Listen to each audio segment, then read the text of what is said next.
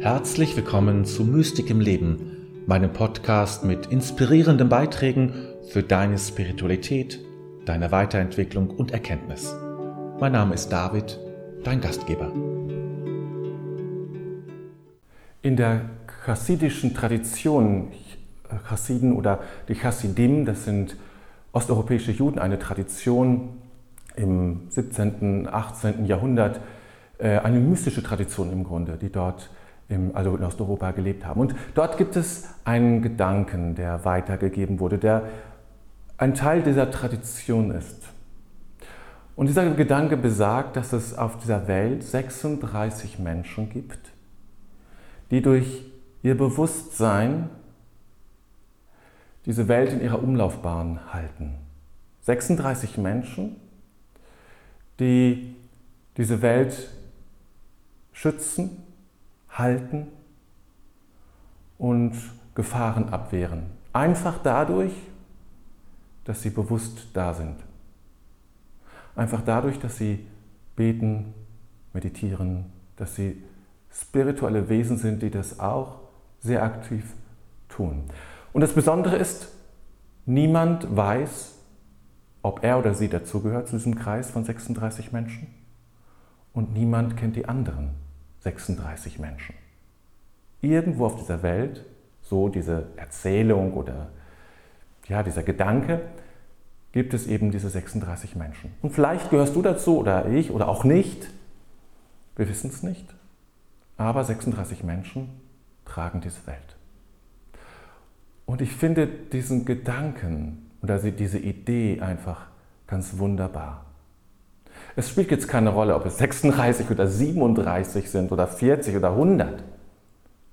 Entscheidend ist, es gibt eine kleine Gruppe von Menschen, so der Gedanke, der dies tut. Und ich erzähle dir diese Geschichte, weil ich heute etwas, was ich selten tue, heute etwas zu einem Festtag, zu einem kirchlichen Festtag sagen möchte, nämlich zu Allerheiligen. Das ist ja so ein klassischer katholischer Festtag in einigen Bundesländern ja auch Feiertag. Wir feiern die Heiligen, sagen wir. All die vielen Heiligen, die, ja, wahrscheinlich Millionen, die es geben wird. Worum aber geht es wirklich? Meines Erachtens, ja, meine ganz persönliche Meinung natürlich. Worum kann es gehen? Was, welchen spirituellen Gehalt hat dieses Fest? Und was, ja, warum feiern wir es? Ich meine, was, was, was ist wichtig daran, das zu feiern? Also die Heiligen brauchen es gewiss nicht. Und das führt mich eben zu dieser Geschichte der 36 bewussten Menschen, die diese Welt in ihrer Umlaufbahn halten. Der Kern, so meine ich, ist der, dass es diese Gruppe von Menschen gibt, die eben durch ihr Tun, durch ihr selbstloses Tun, durch ihr Gebet, durch ihre Hingabe an Gott, durch ihr bewusstes Sein in dieser Welt, diese Welt in ihrer Umlaufbahn halten, sich schützen und sozusagen wie ein Mantel aus Segen um unseren Planeten und um unser Dasein spannen. Und diese 36 oder 40 oder 100, die für mich ja wie gesagt nicht festlegen, Menschen sind nicht alleine in dem Ganzen, sondern auch viele Verstorbene gehören zu diesem Kreis dazu. Wenn wir davon ausgehen, dass es nach dem Leben weitergeht, wie wir das so schön sagen, geht es nach dem Leben weiter? Ja, es geht weiter.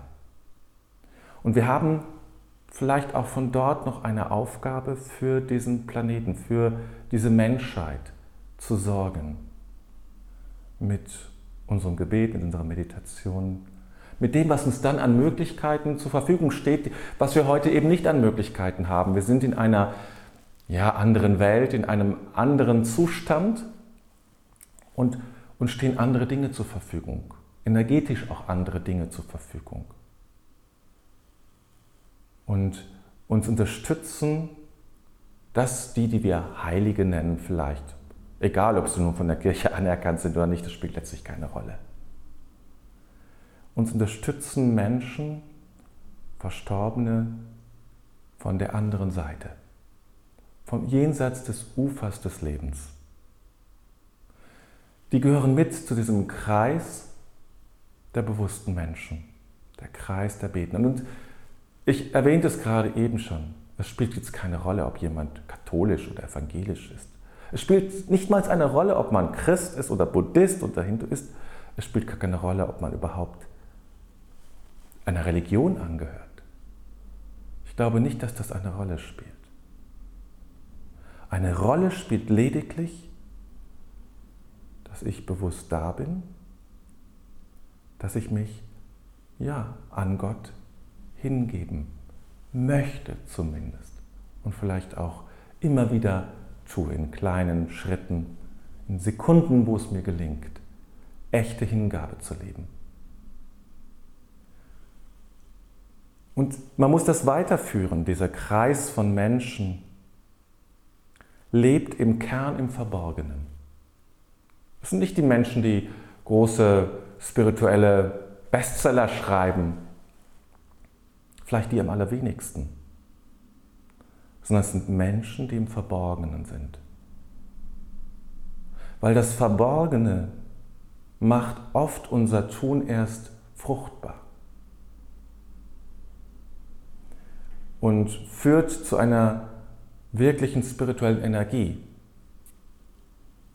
Weil alles andere ist auch eine Versuchung. Anerkennung, Berühmtheit oder ja, gefragt zu sein, ist schön und ich gönne es jedem, aber es hat immer die Gefahr, dass ich es deshalb tue. Und dann verschwindet es. Dann verschwindet sofort diese Energie, wenn ich es deshalb tue, um anerkannt zu sein um gesehen zu werden in meinem, meiner Meditation, weil ich so fleißig meditiere und bete. Auch in der Verborgenheit steckt eine Gefahr natürlich. Denn ich kann immer noch sagen, ich gehöre zu diesen wenigen Auserwählten. Ja. Und fühle mich ganz großartig. Das alles macht es zunichte. Es ist wirkliche Selbstlosigkeit gemeint. Ohne Arroganz, ohne Überheblichkeit ohne zu meinen, man wäre besser. Das ist ein Tun rein aus der Einsicht heraus, dass es getan werden muss. Jemand muss es ja tun. Ich tue es. Und andere tun es nicht aus jeweils ganz unterschiedlichen Gründen. Und das ist es, was wir feiern, was ich feiere. Diese Gemeinschaft von Lebenden und Verstorbenen, die diese Welt in ihrer Umlaufbahn hält und trägt, diese Welt trägt und schützt und eben diesen Mantel von Segen um unseren Planeten aufspannt, sozusagen, ja, aufspannt. Das ist Allerheilige, das sind Heilige für mich. Das ist ein heiliges Tun. Deswegen gibt es Menschen, die heilig sind aber die werden niemals irgendwie heilig gesprochen werden. Vermutlich nicht. Und das ist nicht nötig. Das ist ein Verwaltungsakt. Und ich, wenn man ein bisschen Einblick bekommt, wie das funktioniert, dann äh, kann, man, kann man in dem ganzen System nur zweifeln. Aber lass uns darüber gar nicht sprechen. Wichtig ist, es gibt diese Menschen, die diese Welt trägt. Und ich habe das ja schon in unterschiedlichsten Zusammenhängen immer wieder auch erwähnt, dieses Thema, weil es mich sehr bewegt und sehr berührt. Und ähm, weil ich meinen Beitrag dazu leisten möchte. Ich möchte meinen Beitrag, ich weiß nicht, ob ich zu diesem Kreis gehöre, aber ich möchte bewusst leben, beten und meditieren, unabhängig davon, ob das Leute toll finden oder nicht, um meinen Beitrag für diese Welt zu leisten. Niemand wird es mir danken. Und wenn du es tust, wird es auch niemand danken. Es muss trotzdem getan werden. Ja, das ist, das ist, finde ich, ein ganz wichtiges Thema, weil wir beten zum Beispiel oder auch meditieren oft als etwas verstehen, was für mich ist, was gut ist für mich, weil es mir gut tut, weil es schön ist, weil ich ruhiger werde, entspannter, ich habe so viel Stress, ich meditiere jetzt auch, übrigens, ich meditiere jetzt auch. Oder so.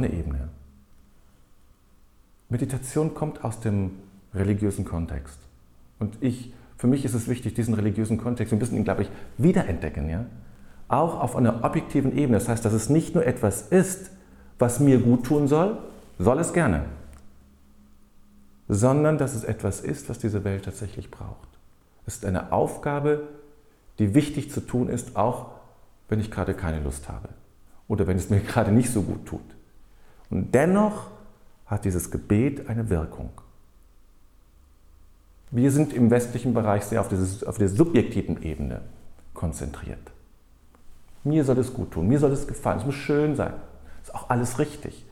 Früher hat man es genau umgedreht gemacht. Da gab es das überhaupt nicht. Das war mindestens, das war noch, noch schlimmer. Aber wir müssen jetzt wieder entdecken, dass Gebet und Meditation etwas ist, was diese Welt trägt. Und es gibt diese Gemeinschaft von Menschen, jetzt ganz unabhängig von dieser chassidischen Geschichte, es gibt diese Gemeinschaft von Menschen, die sich durch alle Traditionen und Religionen hindurchzieht, die durch ihre Hingabe, durch ihr ehrliches Suchen und bewusstes Sein dazu beitragen, dass diese Welt geschützt ist, dass sie getragen ist, dass sie sich weiterentwickelt. Und gerade jetzt in dieser Zeit, mit diesen Herausforderungen globaler, fast kosmischer Art, wird es mehr denn, mehr denn je wichtiger, dass wir das tun.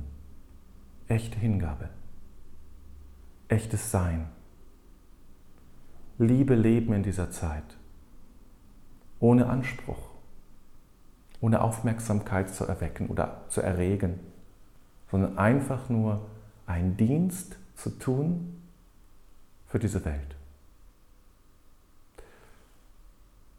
Und so nimmt uns sozusagen dieses Fest aller Heiligen mit hinein, dich mit hinein, als Angebot. Es ist ein offenes Angebot, ohne Moralin, ohne, wenn du es machst, wenn du es nicht machst, bist du verloren. Nein, nein. Ein ganz offenes Angebot, dazu zu gehören zu diesem Kreis, jenseits, wie gesagt, dieser chassidischen Geschichte, zu dem Kreis von Menschen, die diese Welt mitträgt. Und dazu gehört bewusste Arbeit, dazu gehört das Gebet, die Meditation, auf deine Art und Weise. Es kann ganz unterschiedlich aussehen. Es gibt ja keine, keine Regeln für so, nur so, dann ist es richtig. Und wenn ah, dann ist es nicht richtig. Das gibt es da nicht. Es ist einfach nur die Echtheit die Ehrlichkeit, die Treue und die Hingabe. Das ist wichtig. Vielleicht willst du dazugehören. Vielleicht ist es deine Berufung, diesen Weg zu gehen. Und wenn du das tun willst, dann können dir meine Videos vielleicht helfen, Ermutigung zu finden und Impulse zu, zu bekommen. Also, abonniere meinen Kanal am besten oder meinen Podcast, je nachdem, wie du es hörst damit du auf dem Laufenden bleibst, damit du diesen Weg ermutigt gehen kannst. Alleine ist es schwer. Und man braucht Unterstützung. Man muss sich irgendwo andocken, ist egal wie und wo. Irgendwo ist es gut, sich anzudocken, in deiner Art und Weise natürlich. Und dann kannst du diesen Weg besser gehen. Und das wünsche ich dir und ich wünsche es uns, unserem Planeten, unserem Dasein, unserem Hiersein. Eine gute Zeit wünsche ich dir.